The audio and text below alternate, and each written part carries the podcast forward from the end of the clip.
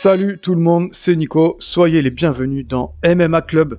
MMA Club Côte d'Azur, Soleil et Cigale aujourd'hui, puisque je suis avec un voisin de département, le vainqueur des pronos UFC 271, Damien. Sois le bienvenu et merci d'être là. Bah, merci à toi pour l'invitation et euh, salut tout le monde. Et ouais, c'est cool. L'autre vainqueur des pronos n'a pas pu être là, dédicace à lui. Je lui garde une place pour, pour la prochaine fois. Donc on va tenter d'analyser et pronostiquer l'event UFC 272 Covington Masvidal. Et on attaque de suite avec Cocorico, une affiche euh, early prelim. Dommage qu'on attend impatiemment en flyweight. Manon Furo contre Jessica Hay. Donc on est à 8-1 euh, pour Manon et 15-10 pour euh, Jessica Hay.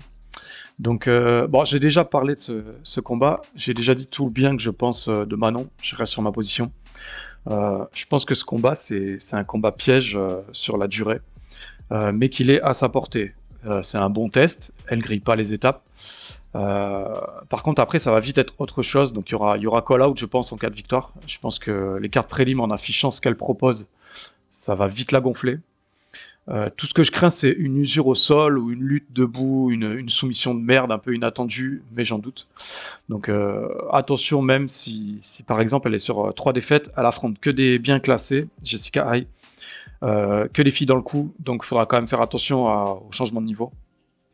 Et un détail aussi, elle a combattu deux fois en 2021 et une fois en 2020. Bah non, à l'inverse, a combattu trois fois en 2021 pour trois combats sous la manière UFC, bannière UFC.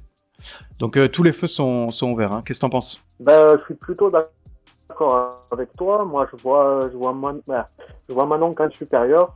D'ailleurs, c'est étonnant que ce fight soit dans les early prelims. C'est euh, assez étonnant, je trouve. Mais ouais, je vois, je vois Manon au-dessus. Maintenant, je vois pas vraiment de piège dans ce combat. Je la vois, je la vois dominer. Euh, bon, après, toujours faire attention. Et Jessica Hay, c'est pas n'importe qui non plus. Tu vois un finish? Euh, je vois une décision, moi. Ok. J'ai pensé à la décision euh, aussi parce que c'est une dure à cuire l'autre. Ouais, ouais, ouais, ben je vois. C'est vrai, c'est vrai. Ouais, décision unanime, hein, moi je vois. euh. Ok. Et puis ouais, euh, ça va être euh, la dernière étape avant, euh, avant euh, d'attaquer vraiment euh, le gros du, euh, de la catégorie, quoi. Ouais, je suis d'accord. Je suis d'accord et je pense que vraiment il y a call out derrière. Il y a, gros, il y a gros call out, un peu comme Nassourdine a fait quoi. À un moment donné, euh, si tu secoues pas les puces, ça va pas avancer. Donc euh, le prono, pour ma part, bah, c'est Manon. Euh, J'ai pensé à la décision, mais je vois un bon TKO tardif en fin de troisième round. Je l'imagine bien dominer tout le combat, mais pas réussir avant un certain temps à, à finir. Donc je pense sais pas si on le met dans les pronos, on, on va voir. Euh, mais voilà, au moins on a, on a abordé le sujet, ça valait, ça valait le coup quand même d'en parler. Donc toi, tu m'as dit, euh, vas-y. Ben, euh, moi je pense à une décision, victoire par Manon, victoire, pardon, victoire de Manon par décision. Bon ben on est là, on est ensemble. On enchaîne. On va parler des gros poids lourds, le bon Hardy et le bon Spivak. Alors Hardy, il est à 7 victoires et 4 défaites. Donc euh, c'est chaud. hein. Moi je, le, moi je le vois sortir de l'UFC s'il si, fait pas une belle prestation. Et Spivak, il à 13 victoires et 3 défaites. Il y a 6 ans d'écart. J'ai j'ai constaté que les 4 combats avant le main event, euh, c'est tout des, la vingtaine contre la trentaine, avec 6, 7 et 9 ans d'écart. C'est quand même, euh, c'est quand même un conflit de génération hein, sur cette carte. J'ai déjà récap euh, une fois et demi ce, combat puisqu'il a d'abord, euh, il a Spivak a accepté le short notice, puis ça a bougé sur une autre carte, donc on en a déjà parlé. Donc je vais brièvement en parler et puis te laisser la parole après pour pas me répéter. Donc euh, je pense et j'espère que Spivak va gagner. Pourquoi J'espère? Parce que j'ai envie de voir son profil aller de l'avant. Il a pas grand chose pour lui sur le papier, le pauvre. Il a pas trop de charisme il s'exporte pas très bien et finalement il est plus technique qu'il en a l'air. Un peu comme je, je parle souvent de, de Tuivasa, euh, bah, j'ai pas la même, euh, j'ai pas le même ressenti avec Spivak, mais quand même il y, a un- il y, y a un bon background derrière. Donc euh, il va souvent à la décision dernièrement. Il sort d'une défaite par KO, donc je pense qu'il va limiter le, le jeu debout au maximum, surtout contre Hardy. Euh, Hardy va faire euh, soit du Hardy, soit essayer de se renouveler, mais dans tous les cas, il est en plein doute. Euh, je pense qu'il est, il est pas mauvais, hein, c'est pas, un mauvais combattant. mais on a vu euh, ce qu'il y avait à voir par rapport au top de la KT. Euh, donc on n'est pas à l'abri d'un KO de Hardy, hein, bien sûr, parce qu'il est quand même à plus 85% de KO TKO. Spivak est un peu plus éclectique dans la victoire, si j'ose dire, puisqu'il est à 38% de KO TKO et 46% de soumission. Donc voilà pourquoi je pense qu'il va pas rester debout. Euh, Hardy est un peu plus lourd. Ils ont quasiment la même allonge de bras et de jambes. Euh, que ce soit dans la victoire ou la défaite, Spivak passe en moyenne 9 minutes dans la cage et Hardy 6 minutes. Donc euh, si j'étais vous, je clignerais pas des yeux, j'irais pas me faire de café, je, je regarderais le combat quand même pour le spectacle. Qu'est-ce que t'en penses? Ben, déjà, c'est intéressant. Je sais pas si tu as remarqué, mais en fait, c'est deux gars qui ont affronté euh, ton chouchou Tuivasa. Oui, exact. Une victoire pour Spivak et euh, une défaite pour, euh, pour Hardy. Je te rejoins à peu près sur tout ce que tu as dit. Euh, moi, je vois quand même beaucoup de lacunes dans la technique de Hardy. Enfin, c'est relativement, euh, j'ai pas envie de dire faible, mais je pense que tu me comprends. Ah, Spivak, c'est un gars qui manque de charisme, comme tu dis, qui euh, qui a pas grand-chose pour lui, mais c'est pas un mauvais combattant du tout, plus, ou moins technique. je vois quand même Spivak. Maintenant, j'ai du mal à, à voir si ce match ira à la décision ou pas. Euh, je pense pas quand même. Je vois peut-être, euh, moi je dirais une soumission de, de Spivak, tu vois. D'accord. D'accord. Bah tu vois, on se rejoint un petit peu. Parce que bah, mon prono, c'est aussi euh, Spivak par soumission ou décision. Et vraiment, Hardy, je le vois signer à l'heure à l'issue de ce combat. Et par rapport à ce que tu disais, je suis d'accord. Euh, Hardy, il est, j'emploierais le mot lisible pour définir son, sa façon de se battre. Ouais. Il est un peu lisible, il est un peu prévisible, j'ai envie de dire.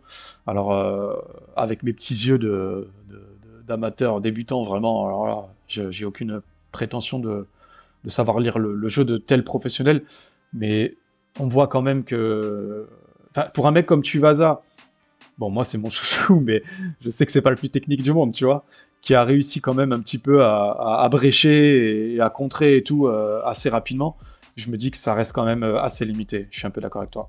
Et en plus, il me semble que c'est un mec qui s'est mis relativement tardivement euh, au MMA, parce qu'il vient football américain, je crois. Ouais. Le problème, c'est que, euh, par exemple, Lesnar, il avait un bon background euh, sur d'autres sports de combat, tu vois. Genre, il, venait du, faisait pardon, de la WWE, mais pour le grand public, c'était juste un catcheur. Alors qu'en vrai, il avait un bon background. Il était champion de lutte quand même. Euh, là, Hardy, je sais pas trop. J'avoue que j'ai pas étudié son, son background, mais effectivement, je sais qu'il vient du football américain. Je sais pas s'il a fait autre chose avant. Mais ouais, ça, ça respire pas le, la confiance, quoi. Là, pour ce combat, c'est vraiment, pour moi, c'est vraiment la dernière chance. On attaque avec un combat en welterweight, à moins de 77. On a Alex Oliveira, le foufou, et Kevin Holland, euh, le foufou aussi. Donc, euh, on est à 22 victoires, euh, 1 nul, 11 défaites et 2 no contest pour euh, Oliveira. Et on est à 21 victoires et 7 défaites et 1 no contest, no contest Kevin Holland. Donc il y a 5 ans d'écart. tu vois, je continue à m'amuser avec euh, les petits écarts. Alors, c'est vraiment pour moi un, un match-up un peu particulier. Mais d'habitude, quand je dis particulier, c'est qu'il y a une grosse opposition. Et là, vous allez voir qu'il y a beaucoup de similitudes, malgré les différences de style, au niveau des stats. J'adore ça. Alors, c'est pas forcément un combat qui, m'attire de fou, hein, je, vais être honnête. Euh, donc, j'ai vu beaucoup de similitudes en termes de, de coups signifiants, de frappes absorbées. Donc, j'ai hâte de voir les, les game plans, le game plan qui va fonctionner. Donc, euh, Kevin Holland, il sort d'une période un petit peu compliquée, on va pas se mentir. Il a accepté de, de gros challenges qui n'allaient pas forcément avec son style de combat. Euh, ça s'est passé au sol, en mode serpillère, deux fois, deux fois la même chose. Pas d'amélioration euh, la deuxième fois, donc c'était un peu inquiétant. Ensuite, il y a eu ce match nul contre Kyle Dokos sur un, coup de tête malheureux. Donc, euh, il a eu une année 2000 de fou avec 5 combats, 5 victoires. C'était très spectaculaire. On n'est plus sur ce niveau d'adversaire, on n'est plus sur cette dynamique. Donc, il a dû se calmer un peu et maintenant faire preuve d'un fight IQ un petit peu plus développé. Euh, J'ai noté qu'il avait euh, bah, une split decision contre Gérald Merchert en 2019, celui que Ramzat Chimaev, a brisé en un coup. Donc j'avais souligné hein, que c'était pas un peintre à l'époque. Donc Hollande, c'est quelqu'un qui frappe extrêmement fort, mais qui rate beaucoup ses coups aussi. Il y a une grosse débauche d'énergie en général. J'ai vu qu'il avait fait euh, une vidéo de lutte pour contrer les trolls euh, sur la communauté MMA qui, qui se foutaient de sa gueule au, au niveau du grappling. Donc ça veut aussi dire qu'il travaille sur ce domaine, son domaine faible, et qu'il le prend en considération. Bon, vraiment, je pense pas que ce combat euh, ira dans ce sens. Euh, je pense qu'il va aiguiser les parpaings et qu'il va profiter de sa vitesse, de son allonge et de sa force. Concernant Oliveira, je crois que c'est le premier nom qu'on a donné à Shavrat Rakhmonov et, il a perdu par soumission au premier round. Donc euh, il fait pas de miracle, hein, il fait pas plus de miracles que les autres contre le Kazakh. J'ai bien aimé le combat contre Nico Price, c'était une belle guerre. Je l'ai pas revu par contre, donc je l'ai pas analysé plus que ça. Euh, voilà, c'est pas un combattant que je suis euh, vraiment beaucoup. Ils sont. euh, avant d'aborder les stats, euh, bah, je vais te demander un petit peu ce que tu penses des deux, des deux combattants. Bah alors, moi, Alex Oliveira, c'est quelqu'un que je connais pas énormément. Mm. Euh, en revanche, ouais, j'aime beaucoup Kevin Holland, j'aime beaucoup son style, sa personnalité. Donc, je peux pas vraiment donner un avis sur, sur Alex Oliveira, du coup. Ouais, t'es es matrixé par ton, par ton, ton plaisir de voir euh, Kevin Holland briller dans la cage, quoi. C'est ça, c'est ça. Puis, euh, c'est un match qui va être important pour lui, quoi. Vaut mieux pas qu'il se rate sur, euh, sur ce coup-là. Ah ouais, là c'est ouais. C'est un peu comme euh, enfin, peut-être pas comme Hardy mais ouais, on est sur des on est sur un truc où il faut il faut briller là. Parce que c'était frustrant Ouais, quand même dernièrement. Pardon. Ouais ouais, je disais c'était ouais, frustrant ces derniers résultats, vas-y. Ouais, bah, j'allais dire, euh, peut-être pas au point, euh, au point d'être viré Twitter, mais euh, qu'il a quand même une personnalité euh, qui est appréciée chez les fans et je pense qu'il aura toujours sa petite place dans l'UFC, même avec une défaite. Mais s'il veut quand même continuer à briller, euh, bah, faut, qu'il gagne, quoi. C'est important. Ouais, il a un gros charisme en fait qui, qui, peut compenser son sa baisse de régime. Et puis on peut pas lui enlever ses, ses cinq victoires d'affilée en 2020. Je pense que ça lui a donné ça lui a donné du crédit aussi quand même. Ils sont quasiment au même niveau euh, de stats concernant leur mode de finish. C'est assez incroyable. Je crois que Hollande a un pouvoir de soumission un peu plus élevé. Oliveira frappe autant qu'il encaisse, alors que Hollande, comme je le disais, il est plus vif, plus rapide. Malheureusement pour lui, Oliveira envoie deux fois plus de takedowns. Donc euh, j'espère que ça va pas faire la serpillère encore. Avec une précision de 40% au maximum. Mais contre toute attente, Hollande réussit plus souvent ses rares amenés au sol. Donc euh, il y va peu, mais il y va bien. Euh, il en est à 14 combats à l'UFC. Ça commence à faire hein, depuis 2018. C'est un combattant généreux. Au total, ça fait 9 victoires, 4 défaites et un no contest. Un, ah, j'y arrive pas décidément. Un no contest à l'UFC. Ce sera son premier combat à ce poids depuis 2017, si je dis pas de bêtises. À l'UFC, il a toujours été dans la catégorie au-dessus des moyens. Donc euh, ça aussi, ça peut être un, un, un indicateur de nouveauté pour lui. Je pense qu'il a, vu aussi qu'il avait fait le tour euh, chez les moyens. Et c'est peut-être un bon coup à jouer. Oliveira, il est sur, euh, une drôle de dynamique. C'est un peu compliqué de miser sur lui. Alors, tu as dit que tu, tu connaissais pas trop, donc il est à l'UFC depuis 2015. C'est quand même un bon vétéran. Euh, 21 combats, 11 victoires, 9 défaites, 1 no contest. Ça y est, j'ai réussi. Mais surtout, ces deux dernières victoires, c'est contre Max Griffin et Peter Sobota en 2020. Donc sinon, c'est 6 défaites en 8 combats, dont Mike Perry, Gunnar Nelson, Nico Price, par exemple. Donc j'y crois pas beaucoup. hein. Euh, J'ai vu qu'il avait subi, alors c'est incroyable, une attaque à la grenade en 2018 à Noël dans une station essence. Ensuite, une J'ai- baston ça avec un agent de... De quoi? J'ai vu ça aussi, c'est assez surréaliste. euh. Ah, c'est incroyable. Une baston avec un agent de sécurité dans une soirée. Il rentre, il enlève sa fille. Il est porté disparu jusqu'à son event UFC 248. Le bébé est retrouvé dans la piole de sa sœur.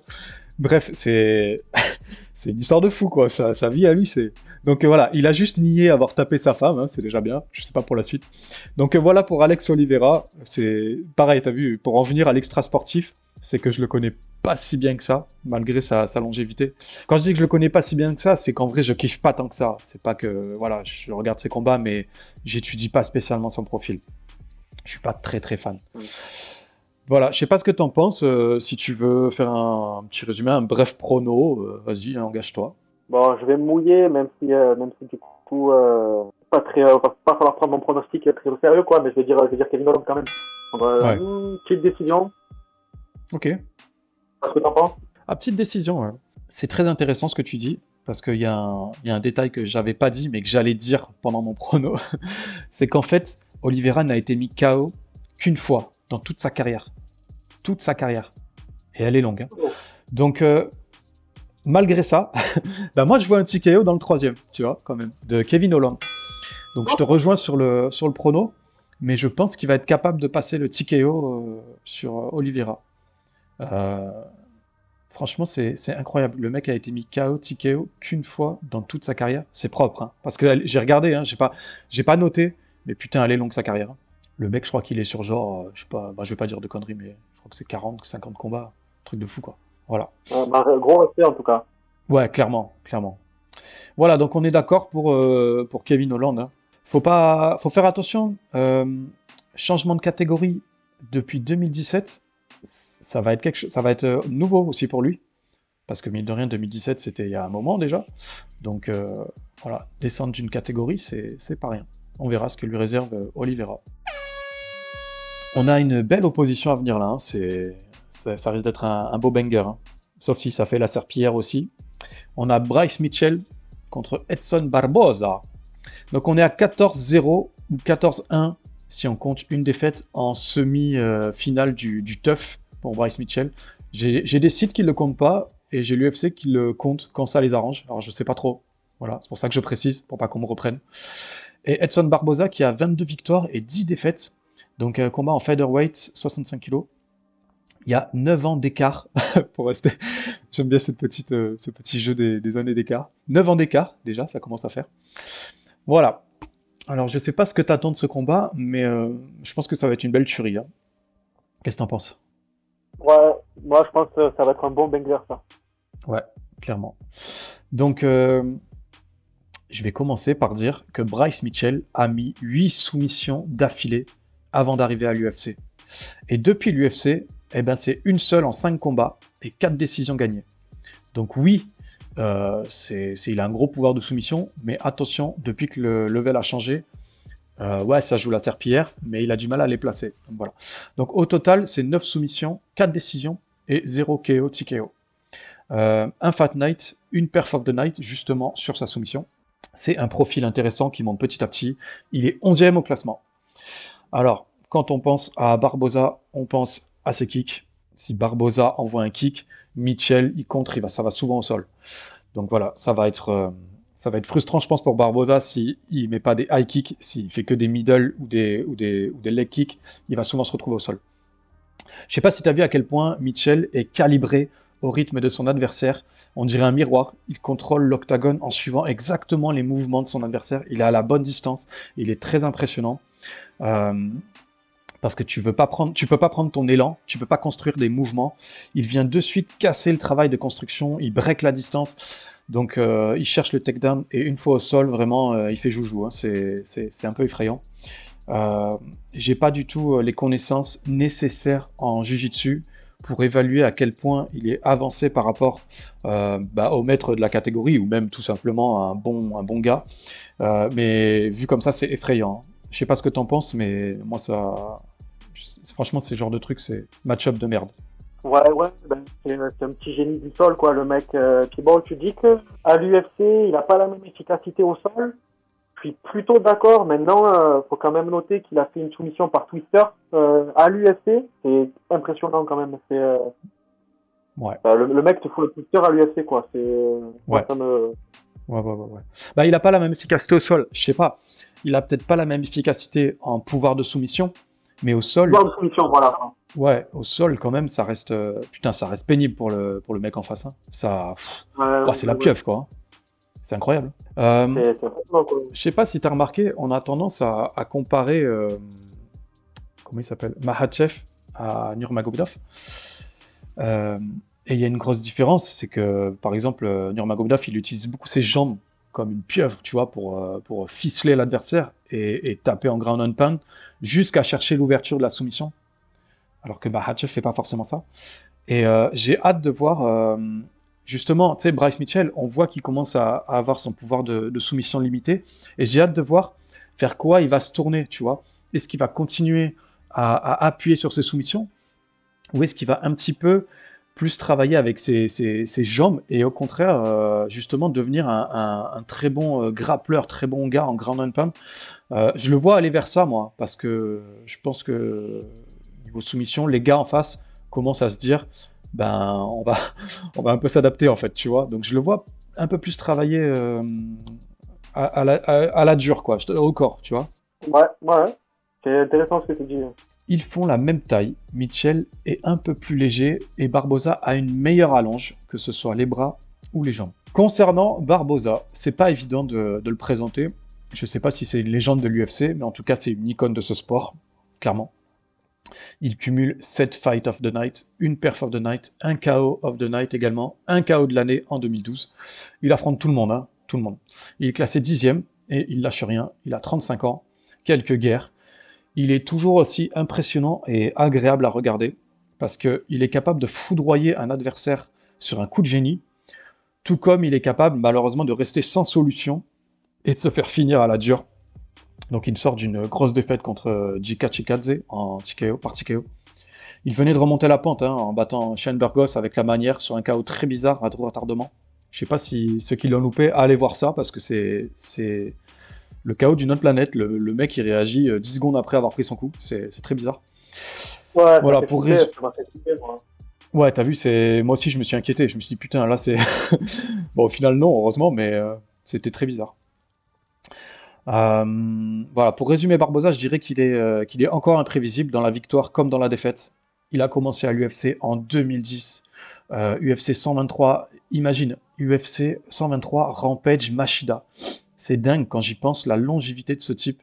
16 victoires à l'UFC et 10 défaites, dont si Ronnie Ferguson, Nurmagomedov, Kevin Lee et Geiji euh, Dan Higg. Donc c'est un guerrier ultime, hein, il, prend tout le monde. Victoire ou défaite, c'est que du bon avec lui, c'est que du plaisir. Donc voilà. Euh, côté stats, il est à 60% de KO TKO. Ils sont à 36% de décision tous les deux. Euh, ils passent en moyenne 12 minutes dans la cage tous les deux aussi. Barbosa envoie deux fois plus de coups et malheureusement, il en mange trois fois plus que son adversaire. Trois fois plus, c'est énorme. Euh, même s'ils n'ont pas la même carrière. Donc c'est évidemment des stats qui sont un peu biaisés par le nombre de combats et le nombre d'adversaires et la qualité des adversaires. Euh, oui, parce que le nombre d'adversaires et le nombre de combats, c'est pareil.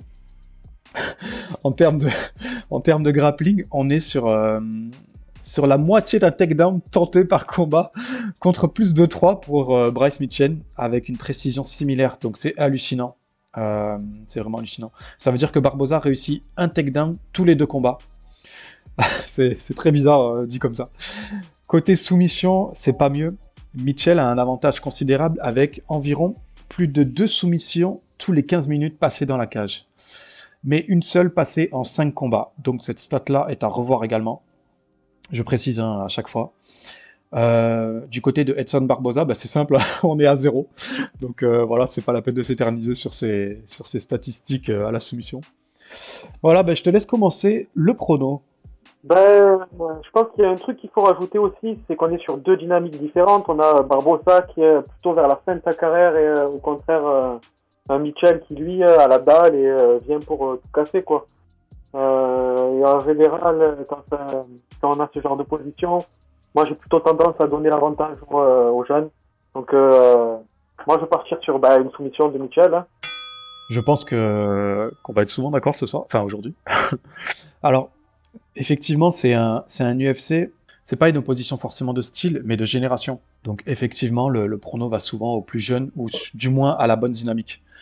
Donc, euh, je vais te suivre. C'était, prévu comme ça. Je donne mon prono au Tug Nasty. Victoire par décision unanime de Bryce Mitchell après un round perdu et deux rounds au sol à maîtriser son sujet. Voilà, je le vois pas finaliser Barbosa qui a beaucoup d'expérience, qui a une belle expérience euh, en, en défense de takedown et au sol malgré tout, puisqu'il n'a perdu que deux fois par soumission dans toute sa carrière, et que la dernière remonte à Tony Ferguson en 2015.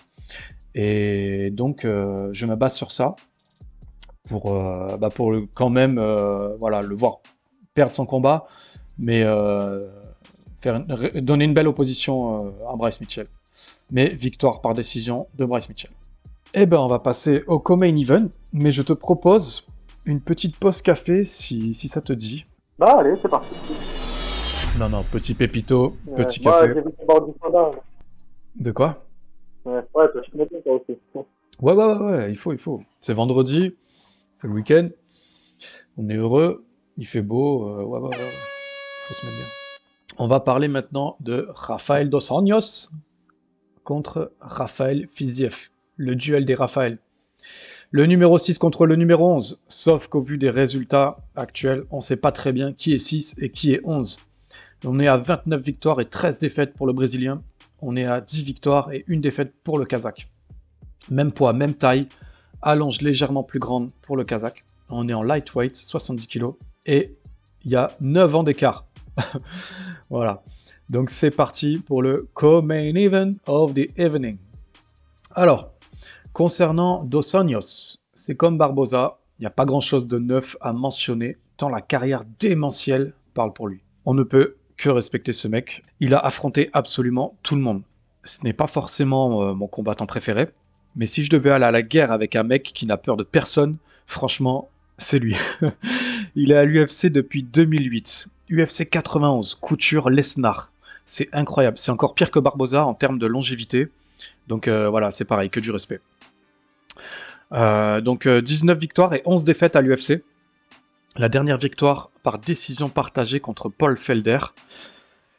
Sur ses 10 derniers combats, c'est 8 décisions, 3 victoires et 5 défaites, plus 2 victoires à la soumission. Euh, mais c'est Chiesa, Leon Edward, Usman, Ousmane, pardon, Covington euh, et Ferguson. Donc c'est pas possible d'affronter tout ce monde et de continuer à rester dans le coup top 6 en étant sur le toit du monde. Donc c'est un peu normal c'est un peu, un peu normal qu'il soit un petit peu en dessous euh, aujourd'hui. Voilà, mais voilà, je continue euh, de dire euh, vraiment gros respect, quoi. Voilà, il est sur la pente descendante. J'apprends rien à personne. Il est à 50% de décision. On s'attend plus forcément à le voir finir ses adversaires nouvelle génération.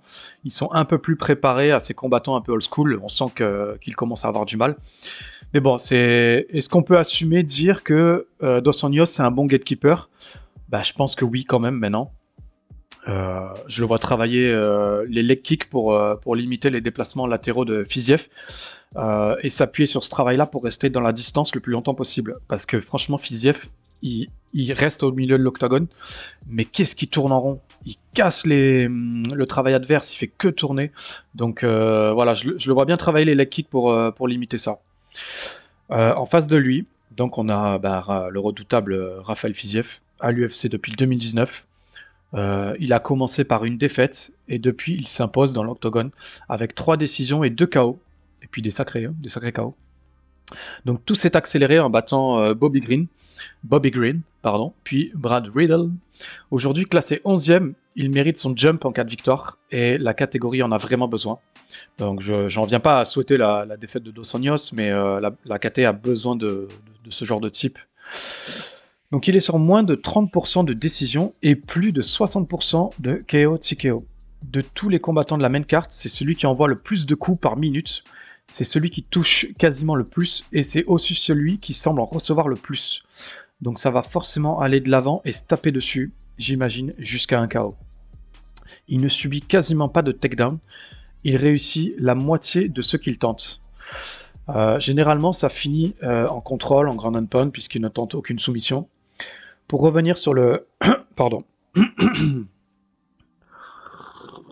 Petite gorgée de café. Pour revenir sur le fight contre euh, Bobby Green, ça finit en partie d'échec. C'est très impressionnant. Euh, pour ceux qui l'ont pas vu, allez voir ce combat. Vraiment, allez voir ce combat. Il encaisse beaucoup quand même. Euh, après, il a des déplacements latéraux, comme je disais, très efficaces. Des bons leg kicks, mais Yosa, il connaît très bien. Donc je pense que si quelqu'un lui met les coups de green avec plus de puissance, eh ben, il fait dodo le père Fiziev parce qu'il encaisse vraiment beaucoup. Alors attention le menton hein, à force quand même, à force de prendre des coups. Donc la guerre risque d'être debout en pied-point. Il a un cardio de malade, il encaisse très dur et il rend les coups, mais il en prend tellement. Donc voilà, j'ai fait un très gros résumé. Donc je vais te laisser maintenant euh, la parole. Bah écoute, moi déjà, euh, c'est un combattant que j'adore, je le trouve euh, exceptionnellement beau à voir, euh, à voir combattre. Quoi. Je vous invite tous à voir son dernier combat contre Riddle. C'était, tu parlais de partie d'échec contre Bobby Green, ben là on avait une belle partie d'échec aussi, quoi, avec donc c'était un match très serré qui finit par un, un magnifique KO, un coup de pied retourné. Ah ouais, câble l'espace. Ouais, ouais, c'était incroyable, quoi. On avait une opposition de, de combattant de, de boxe taille, euh, c'était assez beau. On aurait dû un combat de boxe taille, justement. euh. Du coup, Ouais, euh, ben, le, le, vieillissant, euh, le vieillissant Rafael Dos Anjos, malheureusement, je ne vois pas euh, trouver de solution face à, face à Fiziev, quoi. Ouais, ben, il est sur la pente descendante et euh, ça, ça va être compliqué, quoi. Le pauvre, euh, c'est pas, pas un match-up facile pour lui, quoi. Ouais. serait-ce que stylistiquement. Après, euh, est-ce qu'il est va peut-être essayer euh, plus de s'appuyer sur sa lutte? Hmm, Mais bon, Tu penses que c'est c'est une direction à prendre contre Fiziev qui tente pas de soumission mais qui est efficace en défense de lutte? Moi je pense pas. bah, de toute façon, le stand-up, ça va être compliqué contre Fiziev. Alors, là, je vais m'aventurer dans un truc que je maîtrise pas forcément, mais juste, je vais aborder le sujet brièvement. On a vu Fiziev et euh, Shimaev s'entraîner euh, au Tiger euh, en Thaïlande. Il y a rien qui dit que Shimaev, il a pas montré quelques trucs en lutte à Fiziev, donc je ferai très attention si j'étais euh, Dos Anjos à, à où je mets les pieds, tu vois, là-dessus. Vraiment. Mais encore une fois, c'est juste de, je suppose, tu vois. J'ai pas, pas exploré la piste euh, thaïlandaise à ce sujet-là. Mais c'est vrai ce que tu soulignes. euh, euh, niveau box taille, il, il envoie. Ouais, Après, euh, chez chez Magas, il n'est pas resté longtemps euh, au Tiger, quoi. il est ouais resté, ok. je crois, que deux semaines tout. Euh, quand, ouais, c'est ce que je me disais. Est-ce que si le mec il reste longtemps là-bas, euh, Shimaev, ça, va devenir un monstre en boxe taille et tout Après, j'ai vu qu'il était resté que deux semaines, donc faut relativiser quand même. Ouais, ouais, ouais. Mais c'est sûr que oui, il a pu apprendre quelques trucs à Fiziev, ça serait, ça serait, ça serait rigolo. Ouais, ouais, ouais, c'est chaud. Alors, euh, j'ai donné un, un indicatif, un indicateur, et, et j'aimerais bien que tu, que tu me donnes ton point de vue, parce que tu m'as tu dit que tu aimais bien Fiziev, donc, euh, enfin, t'es peut-être pas objectif, mais du coup, tu vas me donner ton avis. J'ai dit qu'il encaissait énormément de coups. Est-ce que ça te fait pas peur, toi, contre quelqu'un, contre Dos Anjos, qui justement, lui, il recule pas, quoi? Non, pas spécialement. Euh, la, la façon dont il encaisse, je, je, le- je le vois pas comme une problématique euh, dans le court terme. Je vois sur le long terme, mais Il est encore relativement jeune par rapport à tout ça ouais, voilà. Puis son, son menton a encore de la marge, je pense, avant de, euh, avant de pouvoir tomber plus facilement. D'accord, d'accord. Moi, j'ai vu, putain, j'ai vu quand même, je l'ai vu quand même prendre pas mal de coups. hein. C'est, je, je me méfie quand même des- du travail de jambes. Alors, on- Dos Anjos, Dos Anjos, il, il, il kick moins qu'avant. Mais putain, s'il en place un, ça peut faire très très mal. Euh, c'est assez incroyable cette carte. hein. On- Plus on avance, plus on constate qu'il y a vraiment un, un défi générationnel, quoi. Ils ont vraiment, ils veulent vraiment cutter la, la- l'ancienne génération, quoi. On le sent, tu sais, ça pousse, hein. Ouais, ouais, ouais. C'est incroyable. Alors, je te laisse la, la parole pour le prono ou tu veux que je commence? Allez, je vais commencer. Allez, vas-y. Euh, bon, euh, je pense qu'on va être sur un peu le même cas que euh, Barbosa Michel, c'est-à-dire euh, moi je vois euh, je vois quand même la nouvelle génération donc Fiziev s'imposer. Maintenant, euh, est-ce que ce sera un KO ou une décision ou un TKO Là, c'est relativement euh, indécis, donc je vais me mouiller, je vais dire allez, un petit KO par Fiziev, D'accord. En début de combat ou en fin de combat? Plutôt en fin de combat. Ok. Donc on est d'accord que ce sera une guerre monumentale? Ouais, par contre là, je pense qu'on va avoir un droit à une guerre, ouais. Ouais, ouais, ouais. Parce que Dos Anjos, même dominé, il... putain... Oh, C'est vraiment... pas. C'est vraiment un dieu de la guerre, quoi. C'est incroyable. D'accord, donc t'as dit euh, Fiziev KO. Alors, le dernier TKO reçu par euh, Dos Anjos remonte à 2016 contre Eddie Alvarez. Je pense que ce soir, enfin ce soir, le soir du combat, Rafael Fiziev va s'imposer par TKO. Euh, mais on n'est pas à l'abri d'un travail de, de Dos Anjos dans les leg kicks pour briser le travail de déplacement adverse. C'est ce qui m'inquiète le plus pour euh, Fiziev. Au-delà des coups euh, absorbés, c'est le travail dans les jambes. Donc je vois une guerre euh, vraiment, comme je disais, je vois une guerre monumentale qui se termine dans le dernier round par Fiziev, par TKO, et je l'avoue à contre-coeur. Vraiment. Limite, j'ai envie de, perdre ce prono et j'ai envie que Dos Anjos nous fasse encore rêver euh, quelques années. Mais euh, voilà, je pense qu'il faut être lucide et qu'il y a la dynamique qui est de Fiziev qui est incroyable. Je pense que les derniers crans d'entraînement et tout il y a tout qui va dans son sens. Es-tu prêt pour le main event of the evening? Un sacré combat, hein. Qu'est-ce que t'en penses toi? Moi, je suis super excité par ce combat. Super excité par ce combat? Ouais, ne serait-ce que pour l'histoire qu'il y a entre les deux. Maintenant, stylistiquement, euh, je pense que c'est un petit peu moins intéressant que justement l'histoire. Mais euh, bon, je pense que les foules vont se lever, quoi, et on va avoir droit à, à des étincelles. Ouais. les foules vont se lemer aux États-Unis, je pense.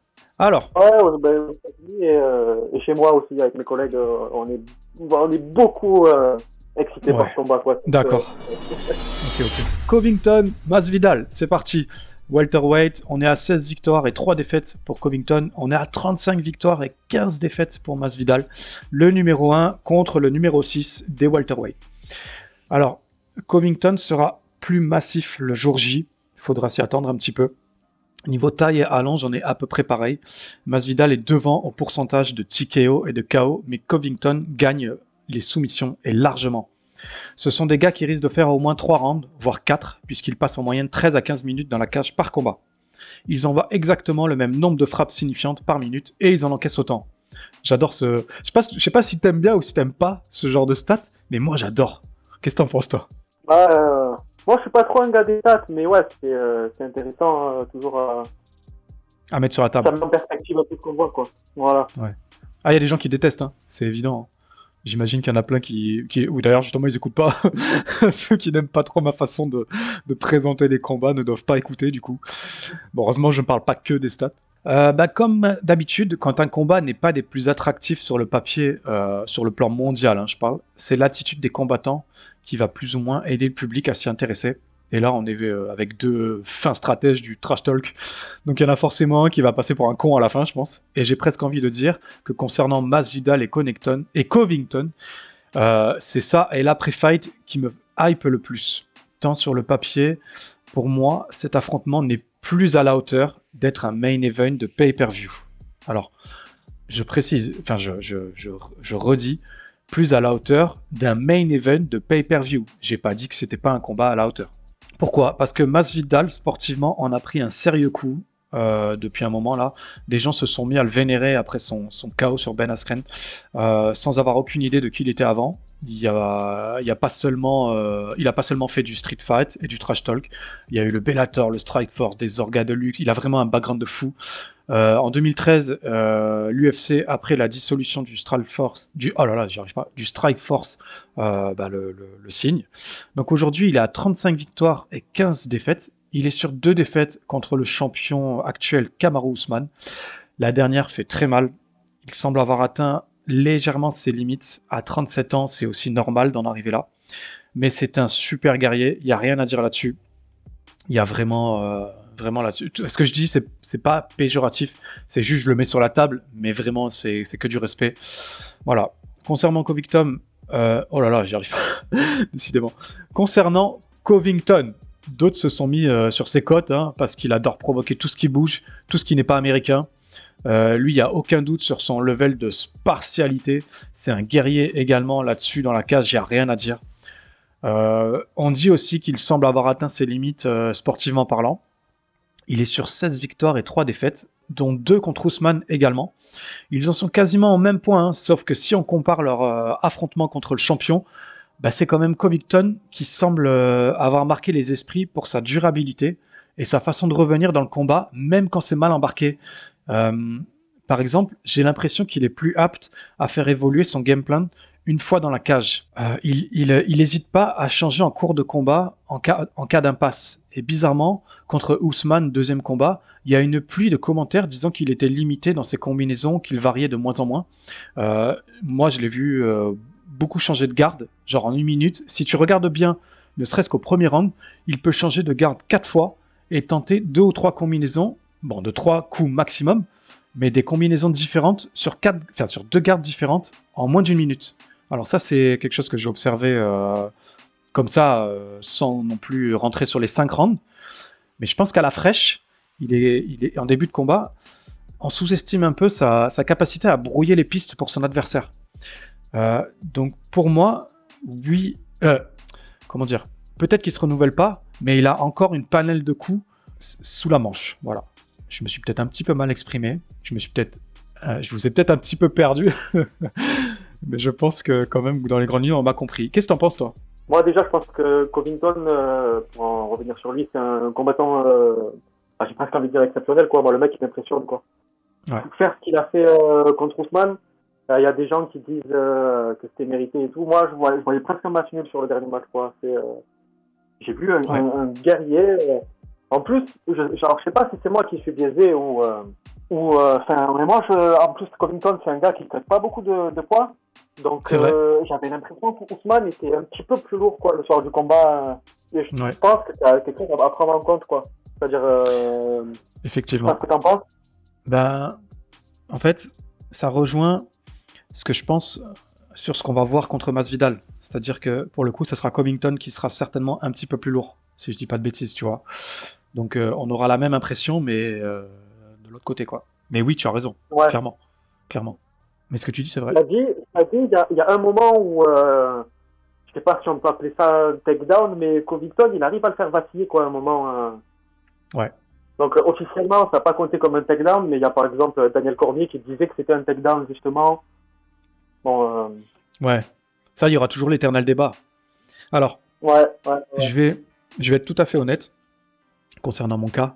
L'autre fois, j'ai vu un truc qui disait quand votre euh, chouchou perd à la dé- non, quand un mec perd à la décision, c'est que c'est votre chouchou. Si vous estimez que généralement il a perdu, tu vois. et et c'est pas faux. En vrai, quand on y pense, on est biaisé par euh, notre manque d'objectivité quand on kiffe un, un combattant ou du moins quand on n'aime pas le mec qu'il euh, qu'il affronte. Et ça, je pense qu'on peut pas euh, le nier, tu vois. Ouais. Mais mais ça nous a... quand, quand, quand ça nous arrange que le takedown soit comptabilisé, on est content. Et des fois, quand ça nous arrange qu'il ne le soit pas, ben on est content aussi, tu vois.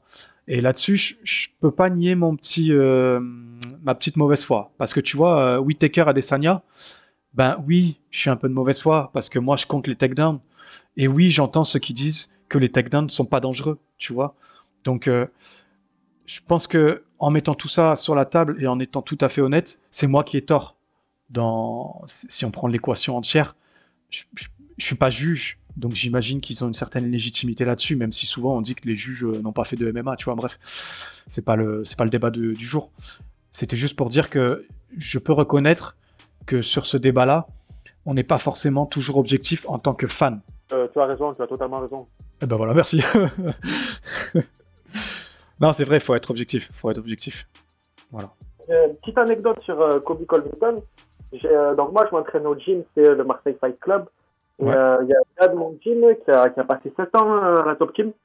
Ouais. Et il m'a raconté quelques petites histoires. Et bon, ça, on le savait déjà, mais Covington, c'est un gars qui fait pas de sparring, quoi. Il se parle jamais. Jamais. Non, il, il fait pas de sparring. Ah ouais. C'est, ça me laisse sans voix parce que euh, jamais, jamais, c'est, c'est quand même ouf, quoi. ah, jamais, jamais, jamais, jamais. Euh, euh, probablement euh, un petit peu en préparation des combats, quoi, mais pas en boxe en tout cas. Ouais, ouais, je comprends. Non, parce qu'attends. Tu m'as dit ton gars, il a passé 7 ans là-bas. Covington, si je dis pas de conneries, il a 33 ans. Ça veut dire qu'en gros, euh, de ses 26 euh, jusqu'à maintenant, enfin jusqu'à ce que ton gars il, il, est- il est- il était là-bas, il, il, il se paraît pas et, et pourtant il était jeune, tu vois, genre il était pas en, il avait pas des bonnes raisons de se préserver entre guillemets, hein, parce qu'on a toujours des bonnes raisons de se préserver, mais je parle, euh, le sparring c'est un peu une, une institution, tu vois. Bon, moi j'avoue je déteste, je déteste ça. hein. Je, suis- je, pour être tout à fait honnête, je kiffe les déplacements, je kiffe euh, Euh. le sac, je kiffe les exercices. Euh, bon, surtout ce que je déteste le plus quand je dis que je déteste les, les sparring, c'est quand on te fout des mecs qui font euh, 30 kilos plus que toi et que ça envoie, tu vois. Je vois aucun intérêt. Ouais. Mais bon, c'est pas le, pas le sujet de- du jour. Et euh, euh, Poirier aussi. Voilà. Poirier ne se part pas. Non, Poirier ne se part pas. Mais Poirier, à la limite, vu, vu ce qu'il s'est mangé au long de sa carrière, et puis je crois qu'il a un âge un peu plus avancé quand même, je commence à comprendre à la limite. euh, Et puis en plus, Poirier, ça se voit dans sa garde que il en a marre de prendre des coups, tu vois. Je sais pas comment, je sais pas comment expliquer ça. C'est un peu maladroit la façon dont je parle. Mais tu sais, le coude en avant, la main, euh, la main arrière bloquée sur la mâchoire. Tu sais, il y a une espèce de genre euh, repoussoir. Il y a un truc repoussant à prendre, à prendre des coups. Alors qu'il y en a qui, carrément, ils acceptent de prendre des coups pour mieux contrer, tu vois. Et enfin, bref, je vais pas m'éterniser sur un truc que je maîtrise pas, mais c'est l'impression que ça donne. Coup, pour euh, faire vite fait, euh, pour euh, parler de Masvidal, je pense que c'est un gars aussi qui, vers la fin de sa carrière, qui a, qui a montré toute l'étendue de sa technique. On sait où il en est. On sait qu'il ira pas plus loin. Et, euh, et voilà. hein, bon, lui, par contre, euh, Contrairement à Covington, lui, il s'est bien fait chiffonner par, euh, par Ousmane. J'aime bien le, le mot du Sud. Il s'est fait chiffonner. Non, faut, faut dire ce qu'il est. Faut dire ce qu'il est. Ouais, bah oui, là, faut dire ce qu'il y a, oui. Ouais. Ouais, il a... Euh, ouais, ça- moi, c'est- que j'adore, hein, Masvidal, euh, autant pour la personnalité que pour son style de combat, mais euh, ouais, faut dire ce qu'il est. Pour Masvidal, depuis 2017, euh, on a battu Cerrone, Darren Till, Askren, Diaz, et il y a la défaite contre Wonderboy Thompson et Demian Maia avant Ousmane. Ça fait bizarre euh, ces match-ups aujourd'hui. euh, ils seraient totalement obsolètes si tu mets un Masvidal, euh, ou je sais pas. Bon, à part Diaz en fait. Euh, tout le reste, ça me paraît euh, complètement genre c'est mort quoi. Tu vois, enfin, je, sais que à chaque fois je dis du mal de Darren Till sans vouloir dire du mal de Darren Till. Masvidal Till aujourd'hui, c'est, je sais pas, ça me parle pas, tu vois. Concernant Covington, ses six derniers combats, si on remonte à 2017, alors je sais que ça n'a pas grand intérêt, mais juste voilà, je le mets sur la table. Il a battu euh, Demian Maia, Dos Anjos, euh, Robbie Lawler, Tyron Woodley. Donc vraiment, c'est dur de parler de dynamique tant on est sur des adversaires qui ne font plus l'actualité. Euh, ensuite, j'ai bien aimé comment Masvidal a, a kické Ousmane dans le rematch. Donc c'est aussi une option à surveiller pour lui contre Colby. Et ça, je sais pas si, je sais pas si t'as vraiment. On parle beaucoup du chaos de Ousmane, mais en fait tout le premier round, Masvidal travaille de ouf ses kicks et ses front kicks sur Ousmane pour le garder à distance et il le touche. Alors les, les, jabs ne font pas, enfin, le jab, ça fait toujours mal, mais on voit qu'Ousmane n'est pas inquiété. Mais il y a un gros travail euh, de fait sur, euh, sur ce, plan-là. Après, ça s'est un peu perdu, c'est dommage. Euh, concernant la lutte, on sait que Covington c'est une grosse arme, mais globalement, je- il y a peu de chances, je pense, de le voir utiliser sa lutte, puisqu'on a vu Masvidal résister à Ousmane euh, lors du premier combat notamment, et que celui-ci n'est pas en reste totalement sa défense euh, concernant sa défense de lutte. Donc ça risque fort d'échanger, ça risque fort de kicker à ce petit jeu. Je ne sais pas qui tape le plus fort. Je garde en mémoire les kicks de Masvidal sur euh, Ned Diaz. Je garde en mémoire son extinction des feux sur Askren. Je garde en mémoire la manière dont Colby est capable de, de rester dans un combat, même sur un flash KO, même dans la panique. Il est tout le temps euh, dangereux, durable et, et, euh, renouvelable, j'ai envie de dire. Même avec une mâchoire cassée. De quoi? Ah oui, Même avec une Oui, oui. mâchoire cassée. Même, à- ouais, t'as raison. Même avec la mâchoire 4. Mais c'est, mais de toute façon, ce soir, c'est, ce soir-là, ce soir-là, ça sera que des durs au mal, que des putains de guerriers. Ça va vraiment être incroyable. Je vais aborder un sujet que je n'aborde pas d'habitude, mais pourquoi pas. Donc, je vais donner euh, une cote, la cote Unibet, pour vous faire une idée générale des parieurs. Alors, en France, Covington est à 1,26 et Masvidal est à 3,75 sur les cotes européennes. Donc, donc sinon, les cotes US fournies par l'UFC, c'est moins 365 pour Covington. Donc tu fous 365 dollars sur la table et t'en prends 100. C'est pas ouf. Et Masvidal, il est coté plus 280. Donc tu gagnes 280 si t'en mets 100. Euh, on va dire que c'est pas ouf non plus euh, par rapport au risque euh, de, miser sur lui, si j'ose dire. Sachez que je ne vous encourage pas à parier votre argent, c'est juste bah, ça influence beaucoup les codes de Paris, donc euh, des fois quand on sait pas trop, bah, ça peut aussi aider. Moi, ça m'a pas influencé, puisque j'ai regardé les cotes après avoir euh, donné mon pronostic et que ça ne m'a pas fait changer. Voilà. Pour revenir euh, au combat, j'estime qu'on ne peut se baser uniquement sur leur préparation actuelle et sur ce qu'on a vu contre Ousmane. Qu'est-ce que tu en penses par rapport à ça? Je suis d'accord avec toi. Je suis d'accord avec toi. Ouais. Vraiment, tout ce qu'on a vu ces, ces 3-4 dernières années, pour moi, c'est c'est plus la peine de revenir dessus. C'est vraiment ce qu'on a vu contre Ousmane. Donc, le prono. Allez, cette fois, je commence. Alors, je vais paraître arrogant, mais sans trop hésiter. Immédiatement, j'ai donné mon prono Covington à la décision. Masvidal n'avait pas été mis KO depuis 2008 avant Ousmane et je pense pas que Chaos aura l'occasion d'obtenir le même impact de génie qu'a Ousmane. Là-dessus, je vais, pour être totalement honnête, je ne vois pas le finir, clairement. Concernant Masvidal, je reste euh, éternellement perplexe sur son réel niveau au top de la catégorie. Je dis bien au top. Euh, puisqu'il a battu Diaz en welterweight et Diaz accusé un déficit flagrant de puissance et que Diaz, je sais même pas le situer dans un classement. Il prend qui il veut euh, grâce à un tweet, donc c'est quand même très abstrait. Et que son chaos éclair sur Askren nous a tous un petit peu matrixés.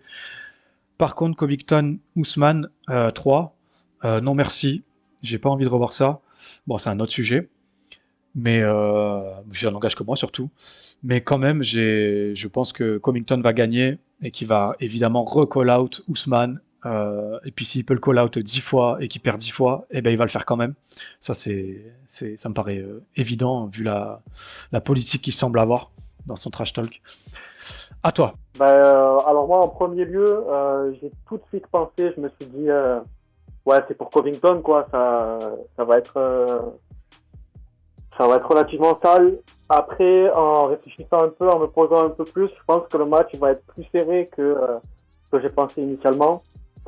Euh, j'ai un petit peu plus, euh, plus euh, penché sur les matchs de Masvidal et tout. Et c'est vrai qu'il a quand même beaucoup de qualité. Maintenant, c'est un gars qui est, qui est plus ou moins prévisible au top, comme tu dis. mais voilà, j'ai du mal à voir Covington perdre ce combat. Je le vois vraiment un petit cran au-dessus que Masvidal. Donc, je vois, je vois une décision par Covington aussi. Hein. D'accord. Donc, on est quand même d'accord sur 5 pronos, si je dis pas de bêtises. Ouais, il me semble, euh, En vrai, ce que j'ai dit et ce que tu as dit, là où on s'est rejoint, c'est que Masvidal est un super euh, guerrier, il n'y a rien à dire, mais que face au top du top, genre tu vois, top 2, top 1 et champion, bah, il est un tout petit peu en dessous. Voilà, je pense. Et je pense que Chaos, il a un petit pouvoir de renouvellement supérieur, il a, il a un petit. Euh, il a un brin de génie, d'un brin de folie que je pense Masvidal n'a pas quand on est au top de la catégorie. Voilà. Dans cette catégorie, moi, pour l'instant, je vois. Euh, il y, a, y, a, Ousmane, puis il y a Covington, puis euh, puis il y a les autres. Bon, il y a Shimaev qui arrive, mais euh, on va le mettre de côté un petit peu pour l'instant. Je pense que derrière Covington, il n'y a personne qui peut venir le chercher pour l'instant. Hein. Ouais. Alors, est-ce qu'on a tout dit? Bah, On a pas peu tout dit, ouais. Est-ce que tu as envie de placer une petite dédicace? Bah, euh, dédicace à euh, tous mes amis fans de MMA qui, euh, suivent euh, tous les week-ends religieusement l'UFC avec moi. et, et, voilà quoi. Bah c'est cool. Et bah dédicace à tous tes potes. Ah oui, petite dédicace aussi, dédicace aux combattants du, du Marseille Fight Club, dédicace à Emar Guy qui combat demain ou après-demain je crois à Reims à l'Hexagone MMA. Et euh, dédicace euh, à Osman et tous les autres qui combattront en mars euh, au Dôme de Marseille. Euh. On est derrière vous, les gars. Et ouais. Pour ma part, dédicace à toi. Un grand merci d'être venu et euh, bravo pour le 5 sur 5 la dernière fois. Je te souhaite de, je te souhaite et je me souhaite du coup de, de refaire le 5 sur 5 bah, parce coup, ouais, fait... que si tu fais 5 sur 5, tu le fais aussi. de quoi? J'ai dit bah du coup ouais parce que si je fais le 5 sur 5, tu le fais aussi. Ah ouais, là, là on est ensemble. Dédicace à Fares Jam qui combat ce week-end. Dédicace à Damien Loscoremi qui combat également ce week-end, comme tu as dit, à Hexagone MMA à Reims. C'est sur RMC Sport. Euh, dédicace aux, auditeurs. Merci beaucoup. Merci vraiment. Une grosse dédicace aux frangins Imavov qui m'ont dit avoir kiffé le podcast. Alors ça, ça m'a fait chaud au cœur, vraiment. Franchement, ça tue. En message privé, euh, le petit message qui passe vraiment bien. Ça fait vraiment chaud au cœur. Voilà. Voilà, on a fini pour les pronos UFC 272. C'était une bonne émission, un bon podcast. J'espère que, vous avez apprécié. N'hésitez pas à partager autour de vous. Comme d'hab, les 5 étoiles sur Spotify. Ça, j'arrive pas à chaque fois. Les 5 étoiles sur Spotify. À chaque fois, je dis Spotify et Apple Podcast. On se retrouve très vite. Comme d'habitude, vous n'allez pas y échapper. Je vous fais des gros bisous.